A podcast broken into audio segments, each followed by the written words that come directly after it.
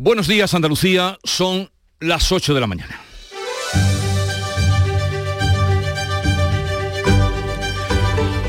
Tanto esperar el otoño por las necesitadas aguas en la tierra andaluza y llegó con fuertes lluvias.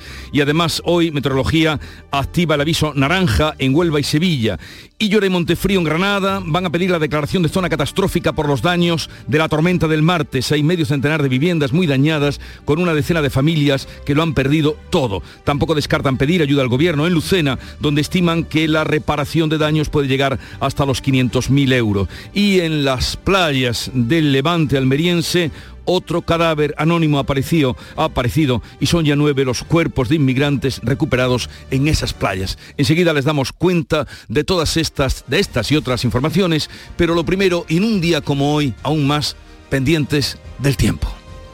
Social Energy. La revolución solar ha llegado a Andalucía para ofrecerte la información del tiempo. La Agencia Estatal de Meteorología ha activado el aviso naranja por lluvias hoy en Huelva, donde podrían llegar a caer 80 litros por metro cuadrado en 12 horas en las comarcas de Aracena, el Andévalo y el Condado. Aviso naranja también será a partir de las 12 de este mediodía en la Sierra Norte de Sevilla. Los cielos van a estar nubosos en la vertiente mediterránea, donde también podría haber precipitaciones. Soplará el viento con rachas fuertes en las costas de Cádiz y de Almería. Comienza septiembre uniéndote a la revolución solar de Social Energy. Ahora con la luz más cara de la historia, ahorra hasta el 80% en tu factura con nuestras soluciones fotovoltaicas y aprovecha las subvenciones de Andalucía. Pide cita al 955 44 11 11 o en socialenergy.es. Solo primeras marcas y 25 años de garantía. La revolución solar es Social Energy. Y ahora sepamos de la situación del tráfico en Andalucía. Vitaldent te ofrece la información del tráfico. En Clínicas Vitaldent queremos verte sonreír. Desde la Dirección General de Tráfico nos informa Marina Martín. Buenos días. Buenos días. En Granada, complicaciones en la A44 en el Zaidín sentido Bailén. En Málaga, retenciones en la A7 en Calahonda hacia Marbella. Tráfico lento además en Córdoba en la A4 en el Arcángel dirección Bailén. En Sevilla en la entrada por la A49 en Bormujos. Y en Cádiz dificultades en la A48 y en la A4 en Puerto Real sentido San Fernando. En Vitaldent seguimos creciendo. Ya somos más de 340 clínicas y 7 millones y medio de pacientes. Todo para que tengas siempre tu mejor sonrisa, incluso a la vuelta de las vacaciones. Por eso este mes tienes un 20% de descuento en ortodoncia. Porque en Vitaldent queremos verte sonreír. Pide cita en el 900 101 001. En Canal Sur Radio, la mañana de Andalucía con Jesús Vigorra. Noticias. A esta hora llueve con fuerza en Huelva, las precipitaciones ya han llegado a gran parte de la provincia. Vamos a conocer la situación desde allí mismo, nos informa Sebastián Forero. Buenos días. Buenos días Jesús, pues permanecerá ese eh, aviso naranja del que hablabais hasta las 9 de la noche al menos, esa es la previsión de la Agencia Estatal de Meteorología. Escucha Jesús, en primer lugar lo que los oyentes le han contado a Charo Padilla en el Club de los Primeros. Lloviendo lo más grande ahora mismo y veo por la raya Portugal los relampagazos desde lejos. En los años que tengo no he visto llover con tal fuerza como me está lloviendo ahora mismo. Voy a la altura de los Romeros, a Bú, dirección Huelva. Llevo miedo, lo digo de verdad. Voy a 30 por hora. Madre mía, qué noche, qué relámpago. Pues esperan precipitaciones acumuladas de hasta 80 litros en 12 horas, 30 en una hora. El riesgo importante está en Garacena, donde ya llueve abundantemente el Andévalo y el Condado. Estaremos muy atentos a cualquier incidencia, de momento no hay ninguna que pudiera provocar la lluvia en la provincia nubense y como no se la contaremos aquí en Canal Sur. Pues por supuesto que siga así, es lo que más deseamos, que llueva pero sin estridencias y eh, problemas como los que se han vivido en otros puntos de Andalucía. Las fuertes lluvias, a eso vamos ahora, de ayer por la tarde han provocado inundaciones en Jerez y una vecina tuvo que ser rescatada. Cuéntanos, Pablo Cosano. Bueno, pues fue sobre las 5 de la tarde, entre las 4 y las 5, cayeron 80 litros por metro cuadrado, sobre todo en la zona norte de Jerez, también en la campiña, y provocó que en la barriada jerezana de las tablas Polila hubiera riadas de lodo. Allí esta vecina, una vecina tuvo que ser evacuada, como tú decías, y el lodo entró en las viviendas, entre ellas en la de la propia delegada de alcaldía, María Dolores García. Según me han dicho 80 litros, pero es que ha sido en un bicho y no visto. Yo tenía el coche en la puerta de mi casa y, digo, voy a quitarlo de aquí y dejar a mis niñas solas y en ese momento una avalancha de agua, las niñas llorando porque mm, la puerta se le venía, ellas aguantando la, puerta para que no entrara el agua y ya pues automáticamente eso era un río. Y nada, y aquí en las tablas pues sobre unas 5 o 6, en Polina igual, de hecho han tenido que, que ir los, los bomberos a, a sacar a una vecina de la vivienda en otro punto de Jerez, en Gibalbín, los trabajadores de la Diputación tuvieron que encargarse de tareas de limpieza de carreteras. Se taponaron dos puentes por la cantidad de agua caída. El delegado de esta barriada es Rafael Pato. Tenía como 10 centímetros de agua la carretera, pero fue todo muy rápido, corriendo. 50, 52 en 20 minutos. No, esto no hay forma. Ni arroyo, ni puente que absorba tanta cantidad de agua, porque, bueno, hay gente que, tú sabes, siempre opina de que podían limpiar, se podía hacer, pero eh, por mucho limpio que tenga tú los cauces, cuando viene tantísima agua, no absorbe Ayer hubo que cortar dos carreteras por el lodo. Hoy eh, la DGT anuncia que la CA 3100 y la CA 3101, a la altura de la salida del centro comercial Luz Shopping, están en nivel rojo por lodo en la calzada. Inundaciones también en una veintena de viviendas en Los Pedroches, una comarca tan necesitada de agua como está. José Antonio Luque. Efectivamente, Pozo Blanco, Añora o Dos Torres sufrieron a primera tarde del miércoles una fuerte tromba de agua y granizo que anegó casas, garajes y locales comerciales. La peor parte se la llevó al Carafejos, en donde el agua llegó al metro y medio de altura, inundando más de 20 casas. Cayeron más de 50 litros metro cuadrado. Los vecinos de Alcarafejos narran así cómo vivieron la tormenta, que fue corta, intensa y muy localizada. En 20 minutos, media hora se anegó todo el pueblo. Han caído granizo, han traído todo el barro del campo que estamos cerca y nos ha anegado sobre todo el centro del pueblo y la zona más baja. Y vamos ahora con la nube, otra nube, otra nube bien distinta y temida, aunque eh, nos dicen que no es para tanto. Me refiero a la nube de gases del volcán de La Palma que comenzará a llegar hoy a la península, aunque los expertos insisten en que no tendrá efectos nocivos para la población. Beatriz Galeano. Pues sí, la Agencia Estatal de Meteorología ya ha dicho que prevé que la nube del volcán llegue a Tenerife, El Hierro y La Gomera en la jornada de hoy. Baraja la posibilidad de que caiga lluvia ácida en algunos puntos de estas islas. Según las estimaciones del Sistema Europeo de Satélites Copernicus, el dióxido de azufre que procede del volcán va a llegar mañana incluso a cubrir buena parte de la península ibérica, casi todo Marruecos y Túnez y las costas mediterráneas de, de Francia, Italia, Argelia y Libia. Ahora bien, sí que precisa que este fenómeno va a tener repercusiones reducidas sobre la calidad del aire, ya que la mayoría del dióxido de azufre emitido se encuentra en capas eh, muy superiores de la atmósfera. Y vamos a saludar en este momento y sobre este asunto al doctor Aurelio Arnedillo, es presidente de la Asociación de Neumólogos de Andalucía, coordinador en Andalucía del Plan de Enfermedades Respiratorias. Doctor Arnedillo, buenos días. Hola, buenos días. Eh, hay que temer mm, esa nube, eh, qué males puede causar el dióxido de azufre, en qué proporción podría hacernos daño. Bueno, el dióxido de azufre y otros eh, gases tóxicos que también suelen tener estas erupciones volcánicas eh, son altamente irritantes de las vías respiratorias. de hecho, los pacientes que sufren enfermedades respiratorias como el asma o la, la EPOC, la enfermedad pulmonar obstructiva crónica y en general cualquier enfermedad respiratoria crónica, pueden verse agravados los síntomas de estas enfermedades por la inhalación de estos productos tóxicos. Eh, tienen, han dicho que según los satélites Copernicus, que no tendría una incidencia que causara problemas. Mm, ¿Tiene usted alguna información, algún recelo ante esa nube? Eh, ¿Todo se verá cuando llegue? yo no soy vulcanólogo, pero eh, habitualmente cuando se han producido este tipo de, erupciones, que no son unas erupciones tremendas como la que ocurrió en Islandia hace unos años, eh, habitualmente el mayor radio, eh, lo que puede ser perjudicial, es aproximadamente un radio de unos 10 o 20 kilómetros. La verdad es que mm, esto varía mucho. Por ejemplo, cuando hubo la erupción del volcán en, Islandia, eh, mm, se, se, llegó a afectar incluso población del Reino Unido y de hecho hay algún estudio que demuestra un aumento de la incidencia de patologías respiratorias y de asistencias a urgencias por ese motivo coincidiendo con, con esta erupción. Entonces, yo creo que esto puede ser muy variable, depende mucho de las condiciones también eh, atmosféricas y probablemente habrá que esperar y, ver cómo se, desarrollan los acontecimientos. ¿no?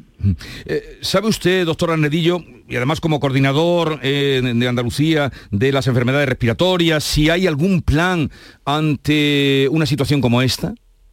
Eh, lo desconozco. La verdad es que no, no sé si hay previsto algún plan, pero de todas maneras yo no creo que vaya a repercutir excesivamente en lo que es la salud respiratoria a la distancia que estamos hablando. Ya. Ya digo que es muy variable, o sea que cuando ocurrió el, la erupción del volcán de Islandia, eso llegó a Europa y produjo eh, alteraciones respiratorias en pacientes que tenían patologías previas, por lo cual eh, yo creo que esto es un poco imprevisible y influirá mucho eh, las condiciones atmosféricas, los vientos y demás para que nos llegue una cantidad mayor o menor. Bueno, habrá que estar atentos al día de hoy y también supongo que, ustedes lo estarán a ver cómo evoluciona, pero en cualquier caso usted resta alarmismo eh, ante esta situación, ¿no?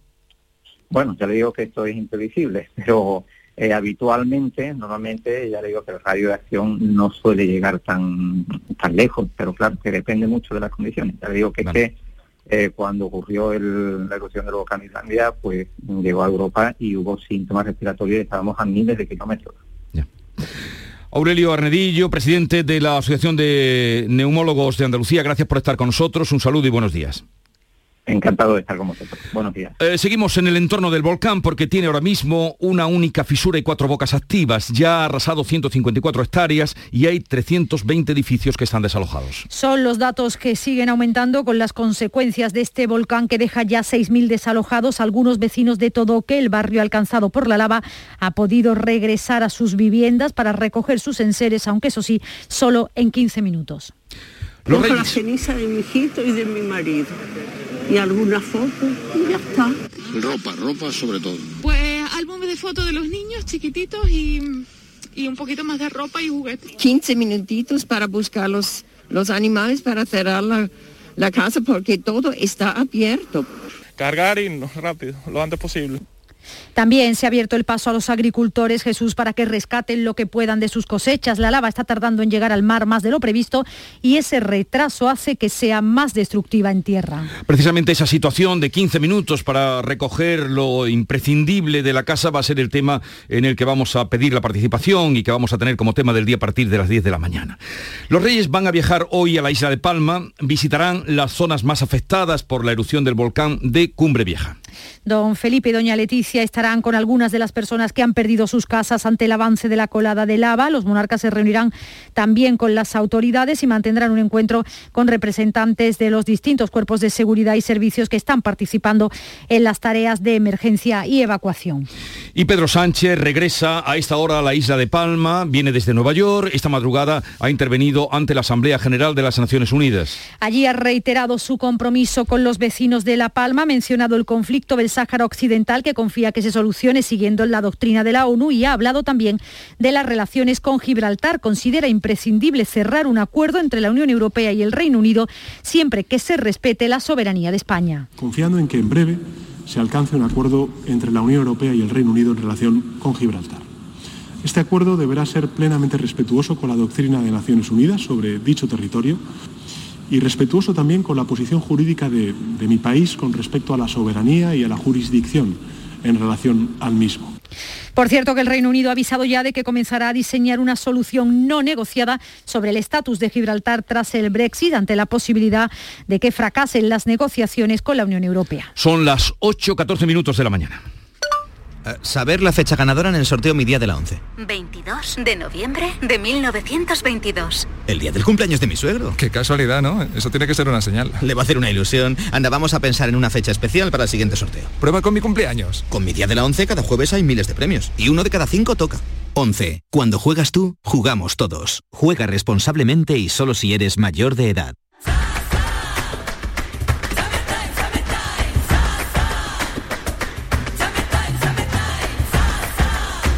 Las vacaciones son tu alegría y no hay alegría pequeña.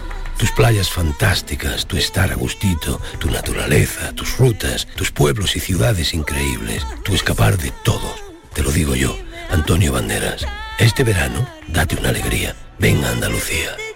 Consejería de Turismo. Junta de Andalucía. Cultivar, transportar, construir. ITT Compañía Maquinaria 93, concesionario oficial New Holland.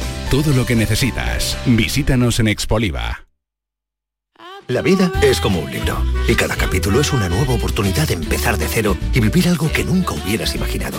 Sea cual sea tu próximo capítulo, lo importante es que lo hagas realidad. Porque dentro de una vida hay muchas vidas y en Cofidis llevamos 30 años ayudándote a vivirlas todas. Entra en cofidis.es y cuenta con nosotros. Andalucía mira de tú a tú al mundo y su marca, la marca Andalucía, goza de una sólida posición internacional gracias al valor de nuestras empresas. Por eso, ahora más que nunca, el gobierno andaluz da la cara por ellas y aprueba la estrategia de internacionalización de la economía andaluza 2021-2027, con una inversión de 618 millones de euros y con la participación de los agentes económicos y sociales para impulsar el crecimiento y empleo de calidad que necesitamos. Andalucía, nuestra visión es el mundo. Junta de Andalucía.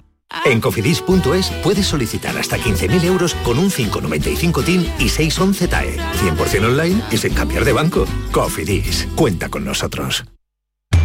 La mañana de Andalucía. Canal Sur Radio. Vamos a hablar ahora de la pandemia y su evolución que va remitiendo. La tasa de COVID en Andalucía al día de hoy es de 65 por 100.000 habitantes. Y hubo pocas novedades en el Consejo Interterritorial de Salud celebrado en la tarde de este miércoles. Siguen sin avanzar la inoculación de una tercera dosis para los mayores. De hecho, no ha habido avances significativos respecto a la propuesta que ha llevado Andalucía, la de comenzar a vacunar a los mayores de 80 años que no vivan en residencias, que son los que ya están siendo vacunados con esta tercera dosis. La ministra Carolina Darias ha explicado que tanto esta posibilidad como la de inocular una segunda dosis de Janssen sigue en estudio. La escuchamos está siendo objeto de evaluación permanente por parte de la ponencia. Por tanto, el Consejo Interterritorial va a estar a la espera que la ponencia haga las propuestas y que sean evaluadas, valoradas por la Comisión de Salud Pública y, en su caso, si fuera necesario, por el propio Consejo Interterritorial. Dado el nivel de vacunación de Andalucía, el gobierno andaluz confía en que la semana que viene sea la de la vuelta a la normalidad, lo decía el consejero de presidencia, Elías Bendodo, aunque eso sí hay que mantener, insiste, la prudencia. Yo creo que tenemos que ir avanzando progresivamente a una normalidad responsable y sobre todo seguir manteniendo eh, la responsabilidad, sobre todo por el hecho de que nadie nos dice que no pueda suceder una sexta ola. Saldremos de dudas a partir del martes, es cuando se reúne el comité de expertos que decidirá si se recupera o no esa normalidad. El miércoles, este miércoles, ayer, la tasa de incidencia bajaba hasta los 65 casos. Recordemos que la pandemia estará controlada cuando lleguemos a los 50 casos por cada 100.000 habitantes. Y vamos a intentar salir de dudas sobre los presupuestos andaluces, porque hoy a partir de las 9 estará con nosotros Juan Bravo, consejero de Hacienda, Industria y Energía, que está precisamente negociando ahora los presupuestos para el año que viene. En materia de presupuestos generales del Estado, parece que Pedro Sánchez puede tener el primer escollo para salvar su propio gobierno. El presidente ha asegurado que se van a aprobar en tiempo y forma, no ha descartado negociar la reforma fiscal que exige Unidas Podemos. La vicepresidenta Yolanda Díaz, sin embargo, reitera la afirmación de su compañera Ione Belarra, que decía que el acuerdo entre los socios del Ejecutivo todavía está lejano. Yolanda Díaz.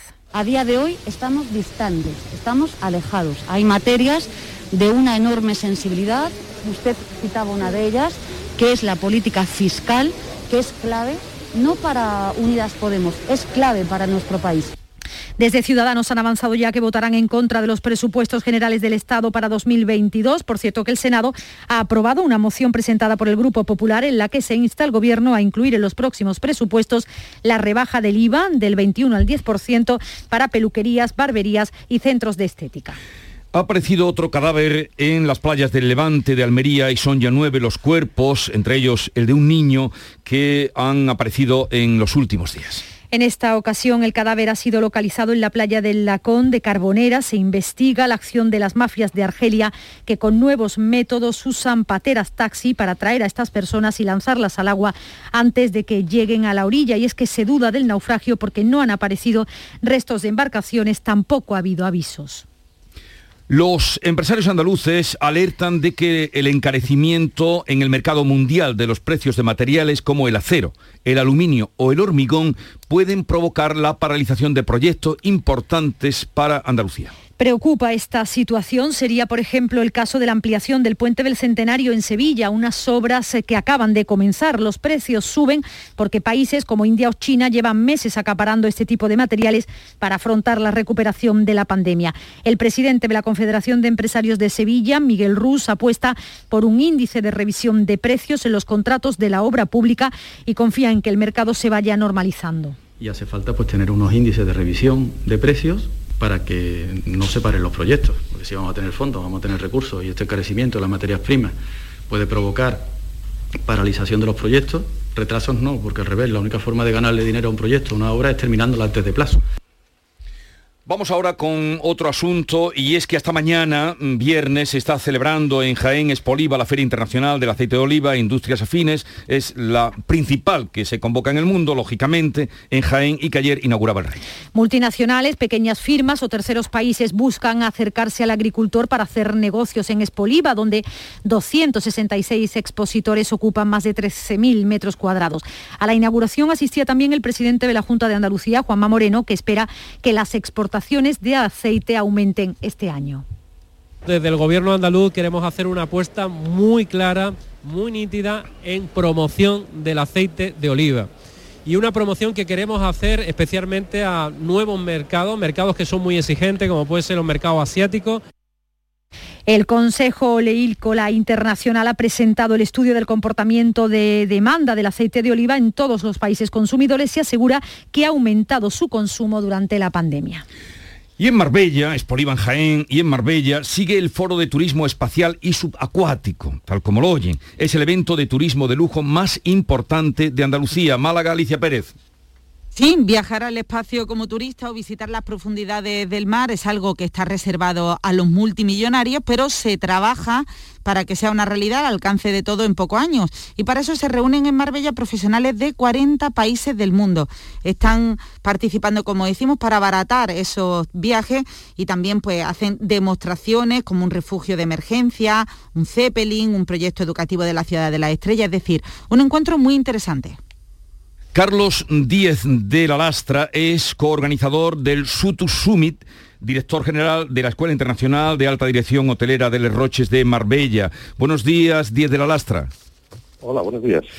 A ver, cuéntenos usted en qué consiste esta mm, convocatoria que se está desarrollando hasta mañana en Marbella, Sutus Summit, ese turismo de lujo. Bueno, la verdad es que nos propusimos eh, atraer a, a Marbella, aquí a España, a la Costa del Sol, los mejores proyectos del mundo en las dos fronteras que quedaban por, conquistar el turismo por el ser humano, que es la frontera espacial y la frontera subacuática, debajo del agua.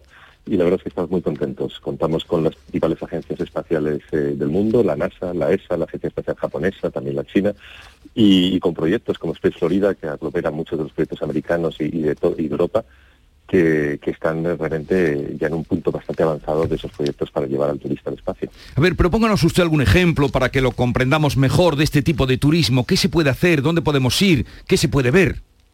Sí, junto con lo que yo creo que ya la gente empieza a conocer, que son los vuelos suborbitales, que hemos visto que Richard Branson, SpaceX están en una competición por ver quién lleva antes a los turistas a querer un, un paseo, digámoslo así, con, con el cohete alrededor de la Tierra hay otros proyectos interesantísimos. No mucha gente sabe que también hay proyectos, incluso alguno de ellos con capital español y con, colaboración española, de, globos de helio, que, lo que hacen es subir a unas alturas suficientes para poder ver lo que es la curvatura de la Tierra y tener la sensación de que estás en el espacio. Son proyectos mucho más económicos, mucho más escalables, que tienen previstas bases en Sevilla y en, y en, y en Dubái y que, y que poco tiempo van a, van a estar en las agencias con unos precios, no digo que asequibles, pero, pero bastante más asequibles que los que hemos conocido en, esto, los. Quienes nos estén escuchando en cualquier punto de Andalucía, eh, se preguntará cuál es el tipo de viajero en el que ustedes o al que ustedes eh, esperan eh, llevar o llegar hasta ese turismo. Bueno, ahora mismo no, no hay que reconocer que es un, es un, turista con un poder adquisitivo muy alto. Una de las razones también que motivó y que ha traído a todas estas compañías a que sean Marbella es, es porque es un, turista que, que, aquí es más fácil de hacer, hacer a él. Eh, obviamente los precios, estamos hablando de precios desde 200.000 a un millón de, o más de un millón de, euros o dólares, y no todo el mundo puede, puede permitírselo. Pero como digo, hay otros muchos proyectos que también hemos querido dar cabida en Sutus para que la gente los conozca, que, tienen la habilidad de poder bajar esos precios a, unos precios bastante más asequibles.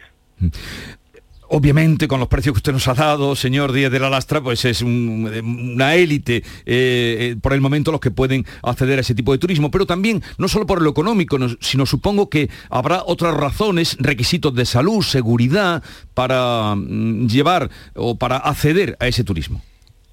Sí, sí, bueno, es elitista, pero también lo eran los primeros cruceros, que cuando se hicieron los primeros grandes viajes, es normal, en un, momento de desarrollo de este nuevo área de turismo, eh, normalmente siempre se hace por las inversiones que se supone. Y, respecto a las condiciones físicas, la, buena noticia es que es la prioridad número uno, obviamente, de todos estos proyectos, porque el ser humano no está habituado a poder vivir en esos ambientes, ni en el espacio ni bajo el agua, pero, pero ya estamos viendo que hay muchos proyectos que llevan sus procesos de entrenamiento y que están permitiendo, y ya sabemos alguna noticia, de gente de más de 70 años que, ha viajado. y es, accesible prácticamente para casi la totalidad de la población, siempre y cuando obviamente no tenga algún problema de salud que lo haga incompatible. Este Sutu Summit lo han traído ustedes a Marbella y ¿qué puede aportar Málaga y Andalucía a este tipo de turismo de lujo? Bueno, de entrada ya estamos viendo que, somos, podemos ser uno de, los, los protagonistas en su turismo subacuático. el proyecto Senda Azul, que se está empujando desde la Costa del Sol, es un proyecto que pretende eh, poner en valor todos los pecios, toda la riqueza arquitectónica de la costa y, e integrarlo con el interior.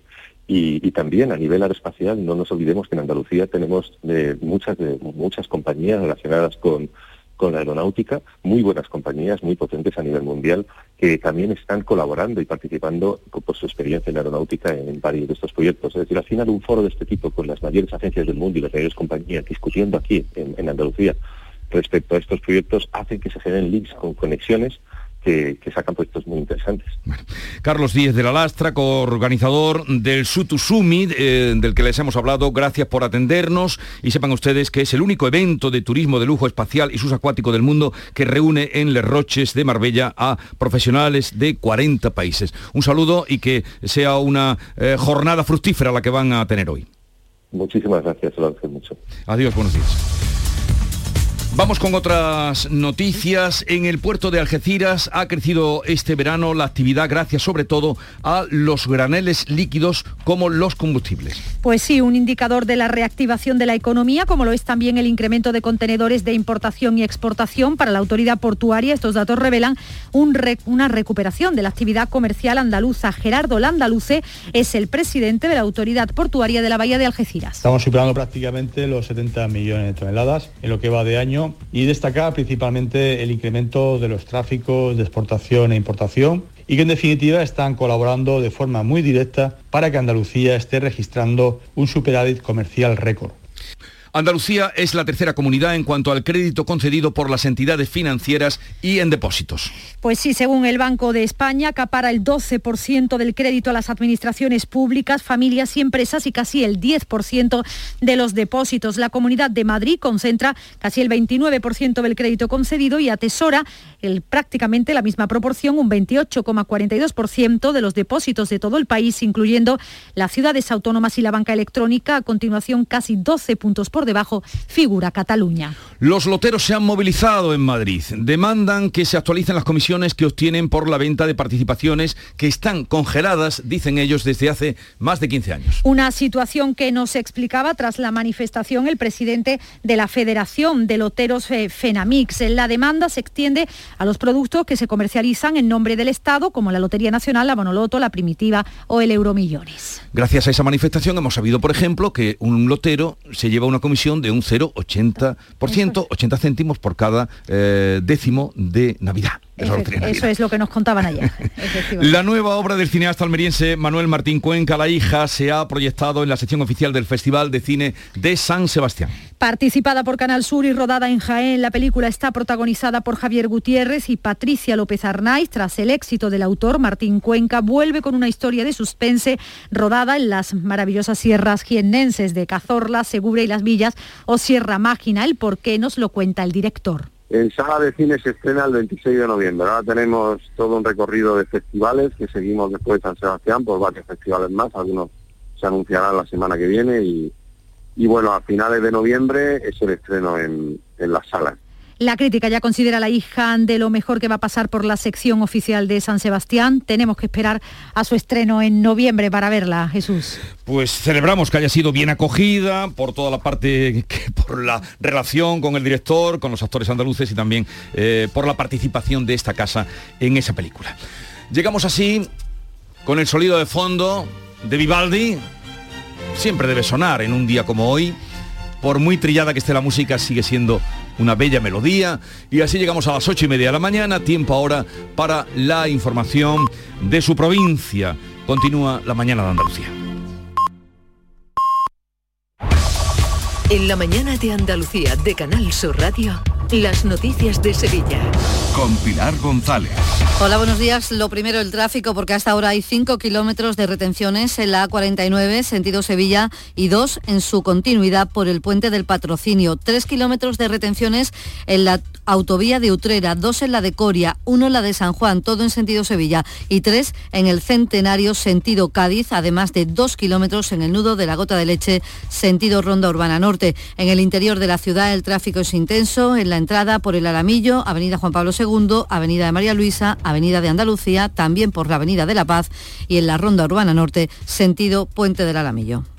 Sevilla 2000, tu inmobiliaria 100% sevillana y la más recomendada de Sevilla, te ofrece la información del tiempo y te desea que tengas un buen día. Estamos en aviso amarillo por lluvias localmente fuertes en la campiña hasta las 12 de la noche. En la Sierra Norte el aviso es naranja a partir del mediodía. Se esperan chubascos acompañados de tormentas localmente fuertes y persistentes, más probable por la tarde. El viento variable. La máxima prevista es de 27 grados en Lebrija, 28 en Sevilla y 30 en Écija y en Morón. A esta hora tenemos 22 grados en la capital. ¿Quieres vender tu vivienda en 30 días? Inmobiliaria Sevilla 2000, especialistas en servicios al propietario. Le regalamos valoración de su propiedad, certificado energético registrado, reportaje digital profesional con vídeo más planos y publicamos su inmueble en más de 100 portales inmobiliarios. Inmobiliaria Sevilla 2000, única inmobiliaria de Sevilla con certificado de calidad AENOR ISO 9001. Búsquenos en internet o en 955 51 33 00. El Ayuntamiento de Sevilla celebra a las nueve y media de esta mañana pleno ordinario. Entre otras cosas, va a aprobar de manera definitiva la modificación del PGU que prohíbe que haya gasolineras a menos de 50 metros en suelos residenciales. Se abordará, a propuesta de Ciudadanos, la reordenación de la línea 43 de Tusán para volver a conectar Triana con la Plaza de la Magdalena y el portavoz de esta formación, Manuel Pimentel, también va a pedir que se rectifique la remodelación del tráfico de la carretera de Carmona. A su juicio ha habido un error de planificación. De cuatro carriles ha pasado a tener tres. De tener una línea de Tucson ha pasado a tener tres líneas de Tucson que hacen el mismo recorrido. Los cruces en la carretera de Carmona han perdido visibilidad.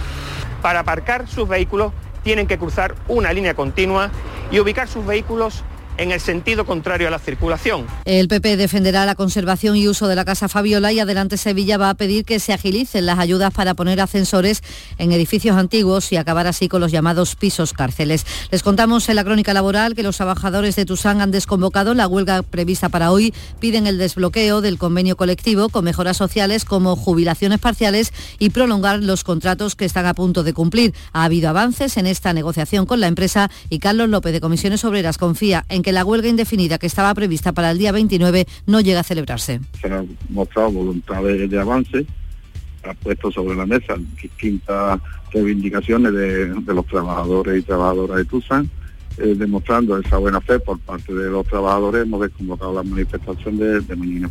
Seis personas han muerto por coronavirus en las últimas horas en Sevilla después de varios días sin registrarse ningún fallecido. En las residencias sumamos dos muertes en dos centros de la capital, en la de Gerón de la carretera de Carmona y en la de Domus B Santa Justa. Salud suma 105 contagios en las últimas horas y la incidencia de casos está en 78 por 100.000 habitantes. Hoy continúan las vacunaciones sin cita previa Écija, en Estepa, en Marchena, en Puebla de Cazalla, en Alcalá de Guadaira, en Dos Hermanas, también en Morón y en Cantillana. en la capital, en el Hospital de Valme y también en la sede del Distrito Sanitario. Y vamos ya con las noticias del deporte. Eduardo Gil, buenas, buenos días. Buenos días, Pilar. Victoria del Sevilla, la número 50 de Lopetegui, 3 a 1 en el Sánchez Pijuán ante el Valencia, un rival directo marcando territorio. Se pone tercero el Sevilla como el menos goleado de primera tras seis jornadas, solo dos goles en contra. Ayer hizo tres en 22 minutos. La titularidad y gol de Rafa Mir marcó la tarde. El Betis se enfrenta esta tarde a las siete y media a Osasuna en Pamplona, donde hace siete años que no pierde. Y los enganches de caballo del próximo fin de semana tendrán dos paseos por las calles de la ciudad, uno con 20 carruajes el viernes en el Parque de María Luisa y otro el sábado por vías principales de la ciudad, como la Ronda Histórica. Ya el domingo será la exhibición en la Maestranza. Y también les contamos que la Diputación de Sevilla ha organizado una decena de ferias con 40 expositores, casi todos agroalimentarios. En la Diputación se van a celebrar de octubre a diciembre. A esta hora 19 grados en Montellano, 21 en Palomares, 18 en la Roda de Andalucía, 22 en Sevilla.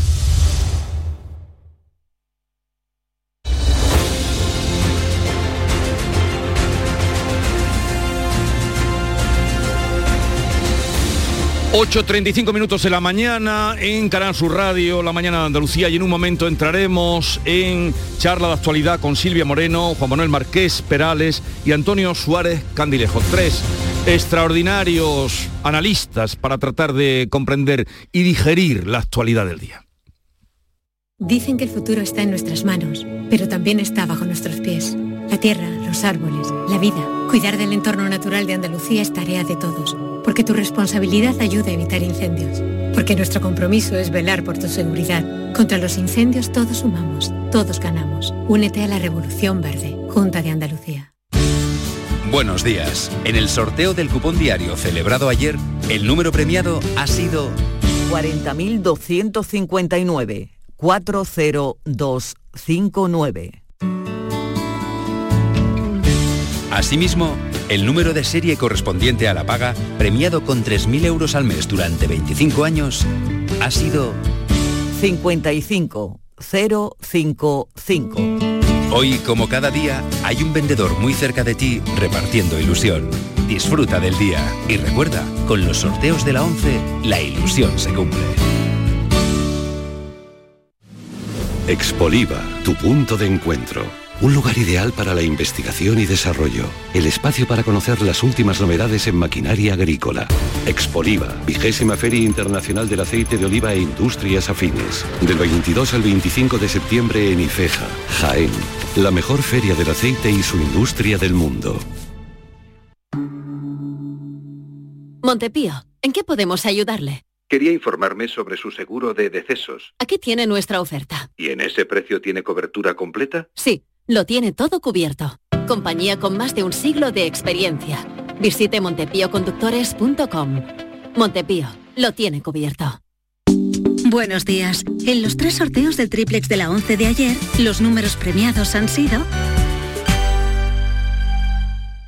541 541 507 507 y 988 988. No olvides que comprando Lotería de la 11 colaboras con una gran labor social. Pídele el triplex de la 11 a tu vendedor, también en puntos de venta autorizados o en juegos11.es. En la 11 nos mueve tu ilusión. Que tengas un gran día. En Canal Sur Radio, por tu salud, responde siempre a tus dudas. Hoy en el programa la apnea del sueño y otras roncopatías, un problema de salud que es importante identificar y abordar correctamente. Esta tarde en el programa los mejores especialistas responden tus preguntas en directo, apnea del sueño. Envíanos tus consultas desde ya en una nota de voz al 616-135-135. Por tu salud, desde las 6 de la tarde con Enrique Jesús Moreno. Súmate a Canal Sur Radio, la radio de Andalucía.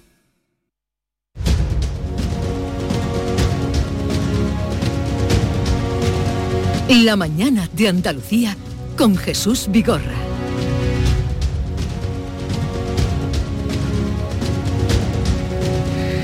Y ya vamos a saludar a nuestros invitados de hoy, Silvia Moreno del diario El Mundo, buenos días. Muy buenos días. También está con nosotros Antonio Suárez Candilejo, Hola, buenos días, Antonio. Buenos, lluviosos y granizados días. Pero está lloviendo ya. En este momento en la capital no, pero ha caído lo último en muchos municipios de la provincia, en la Sierra Granizada, en Gibraleón, que es donde yo vivo, muy cerquita de la capital. Ha caído lo último desde las 6 de la mañana, achicando agua en el garaje, en fin, tremendo. Nos llamaban esta mañana nuestros oyentes, que son, son muy fieles, y nos contaban uno de Aracena, otro que iba por los romeros, que ahí sí que estaba arreciando el agua. Sí, sí, estamos en aviso amarillo en gran parte de la provincia, en aviso naranja también, o sea que estamos prevenidos de que ha caído y que va a caer eh, mucha agua, vamos. Y Juan Manuel Márquez Perales, Juanma, buenos días. Buenos días, Jesús. ¿Cómo está vosotros que llegáis de la calle? ¿Cómo está la calle? Está nublado, hace un amanecer muy bonito en Sevilla y es posible que llueva. A media mañana. El, Es el posible, agua es que posible. va por Huelva, No, es verdad que es verdad Antonio que por la acá. parte del Aljarafe mirando a Huelva se ven unas nubes ya un tanto distintas, sí, más sí, pues, cargaditas de, preparaos, de grises. preparaos. Vale, vosotros que estáis muy al tanto de la actualidad, lógicamente ya habréis visto que hoy los diarios del Grupo Yoli, a los que pertenece aquí nuestro invitado de hoy, Juanma Marqués, eh, publica una encuesta sobre intención de voto en Andalucía. Y Javier Moreno... eh, en España. En España. En España, en España, Bueno, tú, no- me, me contabas esta mañana eh, cómo repercutiría En toda la prensa de Andalucía. Sí, ¿no? en- en, Efectivamente. en la prensa en Andalucía. Pues, a ver, danos cuenta, eh, Javier Moreno, ya que eh, le has dado vueltas a la encuesta, los datos más significativos que debamos conocer. Y con permiso de Juan Manuel, eh, Jesús, porque es quien firma la, la noticia y, y me imagino, Juan Manuel, que esto tiene un, un trabajito. Pero Yo- eso no deberías decirlo porque sí, entonces Silvia y Antonio se cortan ahora sí. No, no se, no se van a cortar porque además la, la pregunta que les voy a hacer además es, mm, como periodistas que hemos trabajado, yo no he trabajado en diarios, he trabajado en radio, en agencias, el, el- el trabajo, Juan Manuel, que tiene interpretar, me imagino, todo el tocho que, que- que le da un diario al grupo Yoli en este caso, la encuestadora, en traducirla a... a- a- a- Sí. a dos páginas de, de un diario y desmenuzarla, porque esto cuando, cuando le llega esta encuesta, cuando se ha hecho. Esta encuesta empezamos por la. esta- Déjame dar un titular. Ah. La vacunación impulsa al PSOE que logra empatar con el Partido Popular. Esa es la el gran titular gran del, titular. del- del- del grupo Yoli. ¿Cuándo se hace la encuesta? Esta encuesta es del nacional? 16 al 18 de septiembre, la publicamos en Andalucía, el Grupo Yoli, eh, el Heraldo de Aragón y 20 minutos. Es una, una empresa DIM que nos lo hace para, para los dos grupos.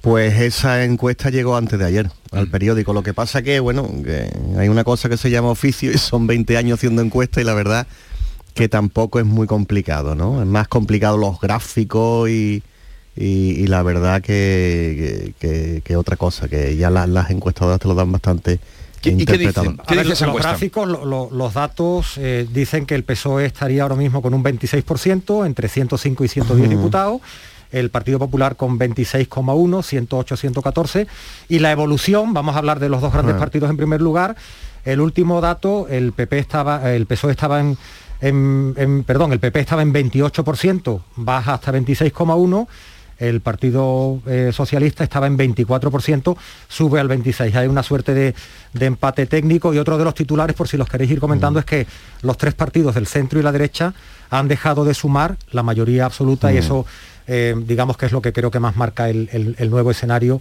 en este momento, ¿no? Esa fotografía, ¿cómo la veis, Antonio? Mm, eh, Bueno, las encuestas son encuestas, la única que vale, como todos conocemos, es la del día de las eh, elecciones. En cualquier caso, hombre, es muy significativo que se diga, bueno, pues en este sondeo, eh, que la inmunización, la gestión de lo que es la pandemia es lo más valorado eh, positivamente por los consultados y en cambio la mesa de Cataluña sea lo que causa más rechazo. Yo eh, creo que sí, que la, la encuesta en este caso del Grupo Yoli se ajusta a la, a la realidad, hombre, infinitamente más creíble que los últimos sondeos del, eh, del, del CIS de, de Tezanos, por ejemplo, eh, pero vamos a ver qué va pasando en los próximos días. De aquí a las próximas elecciones generales puede pasar cualquier cosa. Cierto es que parece que el gobierno, ya digo, está atinando en los últimos tiempos, en los últimos meses más en cuanto a la gestión de la pandemia y sí, le doy cierta credibilidad a este, a este sondeo, ¿no?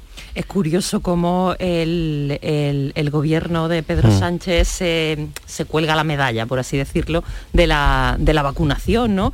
Porque el gobierno central efectivamente centraliza toda la llegada de vacunas, pero luego son las comunidades autónomas las que ponen la vacuna y son las que tienen las competencias transferidas y en las que han montado todo este dispositivo de vacunación que hemos visto que ha funcionado tan bien, ¿no? Que España está a la cabeza de vacunación en prácticamente en todo Y que- el mundo. y que en Andalucía eso se ha hecho muy bien. y en o sea, que la Andalucía se ha hecho muy bien, La pero- inmunización ha No, funcionado ha- muy bien. Lo que ha ocurrido hasta ahora, creo, ¿eh? Mm, eh, es que han sido precisamente los gobiernos autonómicos los que ha- se han beneficiado de la campaña de, de vacunación.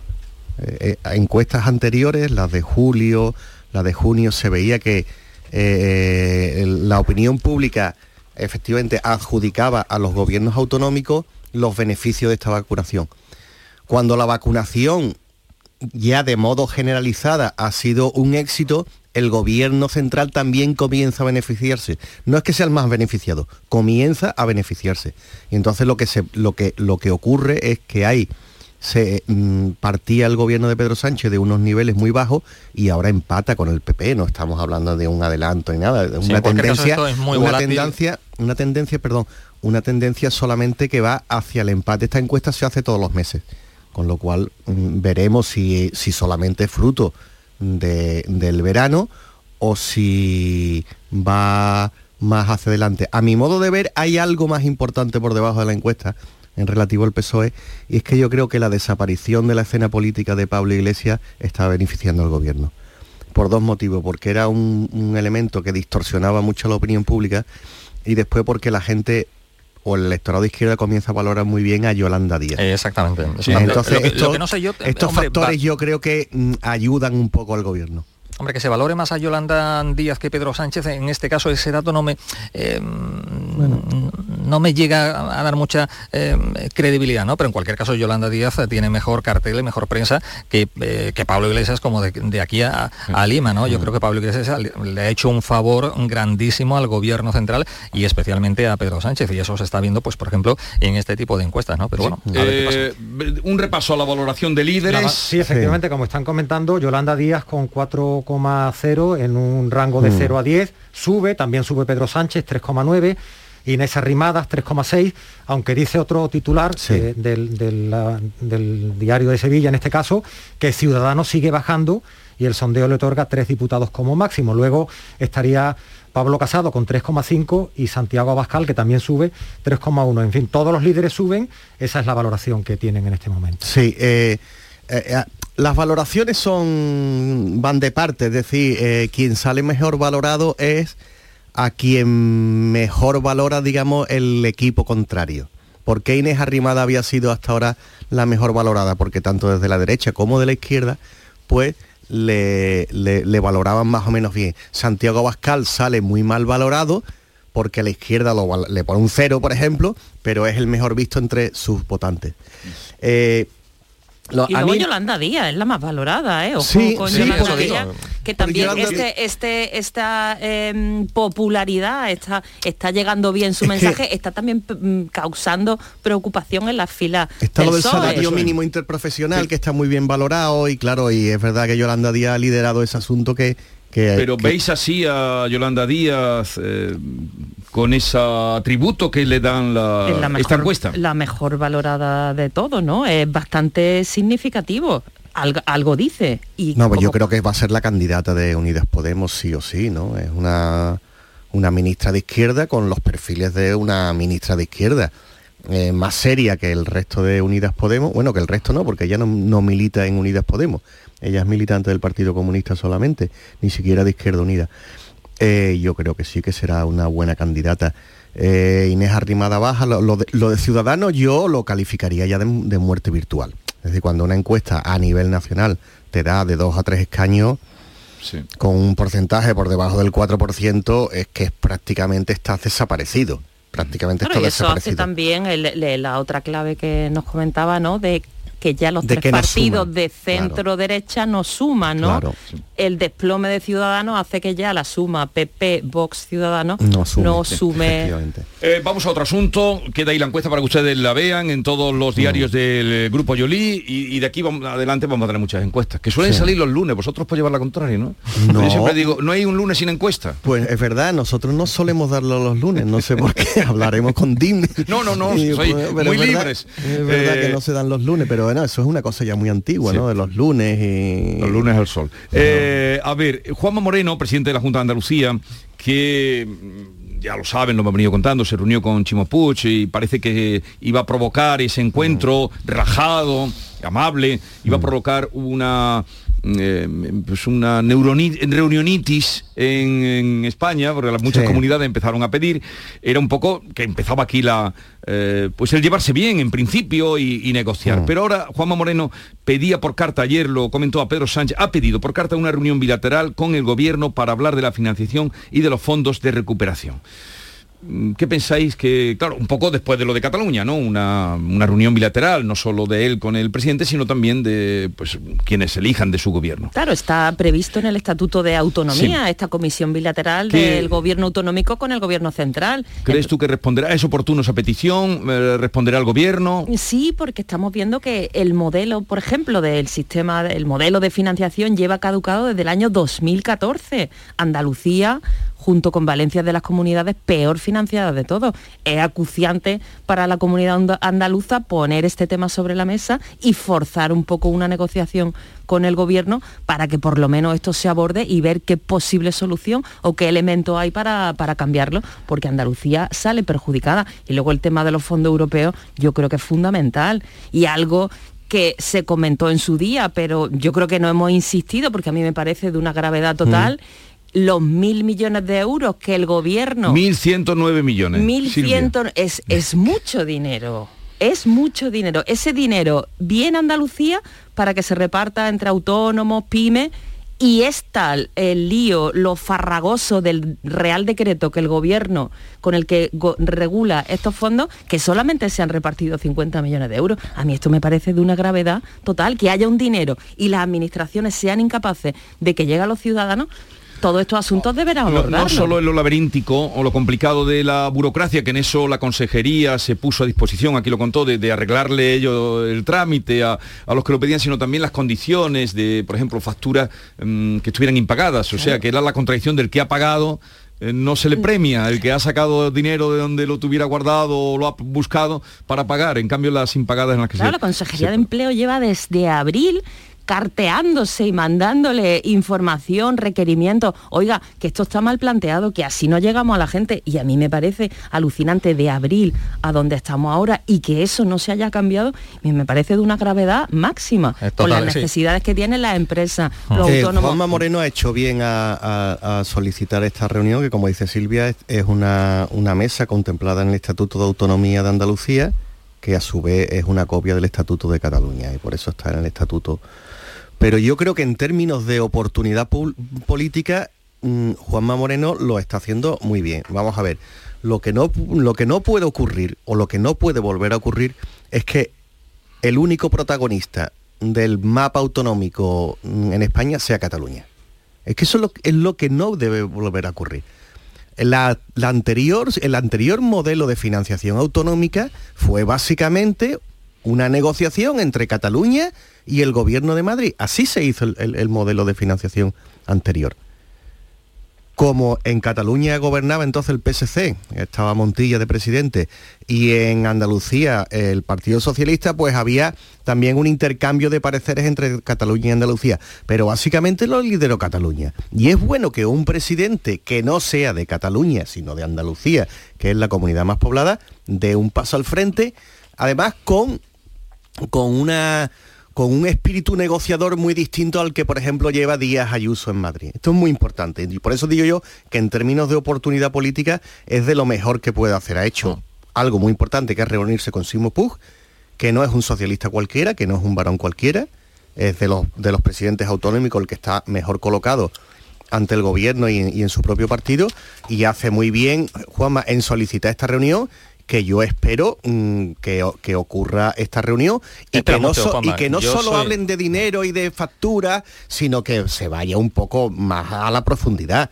Yo soy muy pesimista, compañeros, en torno, me parece acertado, como bien dice Juanma, bueno, eh, Juanma Moreno está haciendo lo correcto, tanto con esa reunión ayer con Chimo Puig como con esta carta que le ha enviado al presidente del gobierno, pero soy muy pesimista ante la actitud de, de- de Pedro Sánchez, no creo que finalmente, lamentablemente, eh, se dé esa comisión bilateral a la que tenemos derecho, por supuestísimo, todos los andaluces, como bien decía también Silvia anteriormente, eh, estamos infravalorados desde, eh, eh, financiados e infrafinanciados desde hace ya mucho tiempo.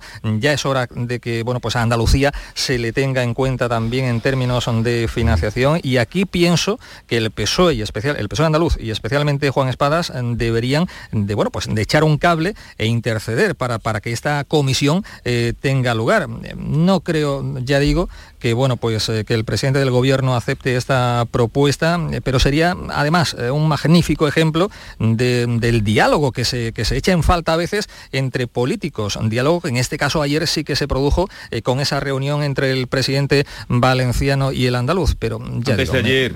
o antes de ayer, efectivamente, pero muy pesimista me, me, muestro ante esta petición, ante esta carta que le ha enviado el presidente de la Junta. La comisión bilateral, además, hay que prepararla, vamos a ver. Sí, pero eso claro lleva su tiempo, pero lo primero... No, no, no, y hay que llenarla de contenido porque hay comisiones bilaterales entre la Junta y el Gobierno, sectoriales, ahí para, por ejemplo, todos los recursos que ha habido en el Constitucional de una parte y de otra que se han ido retirando, se han ido retirando gracias a una negociación a comisiones bilaterales parciales que hay. Hay comisiones bilaterales. ¿eh? Entonces, cuando tú llenas una comisión bilateral con el gobierno, le tienes que dar una, un, contenido, no puedes ir a, hablar, digamos, de política en general, sino tienes que decir, pues mira, pues quiero tratar eh, la salida de los corredores ferroviarios de Andalucía, quiero tratar... El, el, tema del modelo de financiación, en teoría, no puede ir a esa, a esa comisión, porque eso es una negociación entre todas las autonomías cada autonomía no puede negociar el modelo de financiación por su cuenta. Lo bueno, la virtud de esa misa es que te, te, conviertes en coprotagonista con respecto a Cataluña, pero ahí no puedes ir a negociar el modelo de financiación para, para Andalucía, porque es un modelo de financiación conjunto. En esa reunión vas a tratar temas que correspondan exclusivamente a Andalucía. Sí, pero se pueden eh, poner sobre la mesa los temas, el punto de partida y se puede hacer una radiografía de cuál es la situación mm. de cada comunidad y a partir de ahí... Es bueno sentarse a negociar, claro, de una cosa traer la otra, ¿no? Hay, hay un elemento, aparte de todo lo que estáis comentando, que le da mucha fuerza a la reivindicación de Juanma Moreno y es la alianza que ha hecho con, con Shimo Push, claro, le da mucha más fuerza porque se está aliando contra Natura con un eh, presidente que es socialista, pero que en este caso contra Natura, Silvia, no, pero están los dos reivindicando lo mismo, le da más fuerza se reúnan, dialoguen, hablen, lo que hemos dicho en muchas ocasiones, que en vez de crear problemas, que aporten soluciones. Y yo creo que en este caso Juanma Moreno y Chimo Puig, bueno, pues han dado un ejemplo que debe servir para que el presidente del gobierno español, Pedro Sánchez, también tenga en cuenta las demandas que no son de hoy ni de ayer, ni de antes de ayer, demandas históricas que Andalucía, hombre, viene poniendo encima de la mesa desde hace ya muchísimo tiempo, que no es nada nuevo esto que estamos hablando. y que se dé un paso también para atenuar eh, la polarización y la... Sí, que si el problema catalán, si el problema catalán se quiere arreglar con pasta, aquí en Andalucía también tenemos algún que otro problemilla que, mm. en fin, que también necesitamos. Me queda, antes de llegar a las nueve, un minuto para cada uno, pero eh, el Parlamento de Andalucía se solidariza con los alcaldes de Palma. Por cierto, la mesa del Parlamento hoy se reúne en el Palacio Carlos V de Granada. Eh, los reyes visitan eh, hoy La Palma. El presidente del gobierno también, ya lo hizo antes, ayer Pablo Casado. ¿Cuándo comenzará a llegar la ayuda? ¿Cuándo debe llegar la ayuda a esas personas que estamos viendo abandonar sus casas, que son engullidas por el volcán? Pues como esperemos como con Lorca, eh, fue hace 10 años y aún las ayudas no han llegado, esperemos que no pase como con ese terremoto, de, ya digo, de, hace una década. Me gustaría pensar que, no todo esto va a quedar en promesas, en compromisos, en visitas. Está bien que los políticos visiten la zona, está bien que bueno, pues los reyes vayan a acudir a esa zona tan castigada por esa erupción, pero ya digo, espero que no se quede la cosa en promesas mesas y en compromisos como pues pasó en, Lorca. Me, gustaría pensar, vamos. Lo deseable es que la ayuda llegue en cuanto antes. Lo que pasa es que esto tiene ahora también un trámite para declarar mm. zona catastrófica y que las ayudas lleguen de manera más ágil. Hay un trámite y se tiene que ver exactamente cuáles son los daños, qué ha resultado afectado. En este caso, a pesar de la crispación que hemos comentado antes, en la que el PSOE, a nivel nacional sobre todo, y el PP andan a la gresca, en este asunto de La Palma, ayer Pablo Casado sí que se mostró muy colaborador y dispuesto a arrimar el hombro dinero al gobierno para que todo esto se agilice. No, es que Sí, pero difícil con eso no es- basta, es con difícil. eso solo no basta, Silvia, eh, que, que lo- sí, que los trámites están ahí, pero que hay que agilizar la tramitación, la burocracia. Es Bueno, que, vamos que a quienes ver, han eh, sus que casas, que- un minuto cada uno, Eh, pero yo me refiero a las ayudas de la gente que se ha quedado Vamos, sin casa, explico. buscarle casa. De momento, el gobierno canario anunció ayer que va a comprar 74 viviendas en La Palma para los primeros eh, las primeras personas que, afectados, se han quedado- que ya lo va a comprar, que no. Ahora bien, de, de cara a las ayudas más generales, es que la catástrofe no ha terminado todavía, ¿eh? Claro. es que no pues se también. puede evaluar. Hombre, hay gente que ya ha perdido sus casas, pero es que hay casas en pie que van a caer. Sí, pero yo me refería a eso también, de, de, eh, cuanto a las ayudas Pero inmediatas, vamos, ayuda inmediata que buscarle techo. inmediato, el gobierno canario va a comprar 74 viviendas Pero- en la misma isla de La Palma para realojar Pero ya ya a se los han destruido muchísimas vecinos. más. No, sí, bueno, bueno, venga, pues ya está. Pues entonces nada, que no la compre, ya está. Sí, está bien, pero que no que No, el, 74 el viviendas- gobierno canario compra 74 viviendas para realojar a la gente. Vale, ¿y ahora qué? Tampoco No, lo que dice eso. Silvia es que se han destruido Que se han destruido. 240 y tantos edificios, por Claro. ejemplo. Bueno, pero hay muchas segundas residencias, ¿no? Esperemos que no tengamos que esperar una, una tramitación eh, que la zona compleja. es- eh. y vamos, y si el gobierno canario compra 74, pues supongo que podrá comprar 200.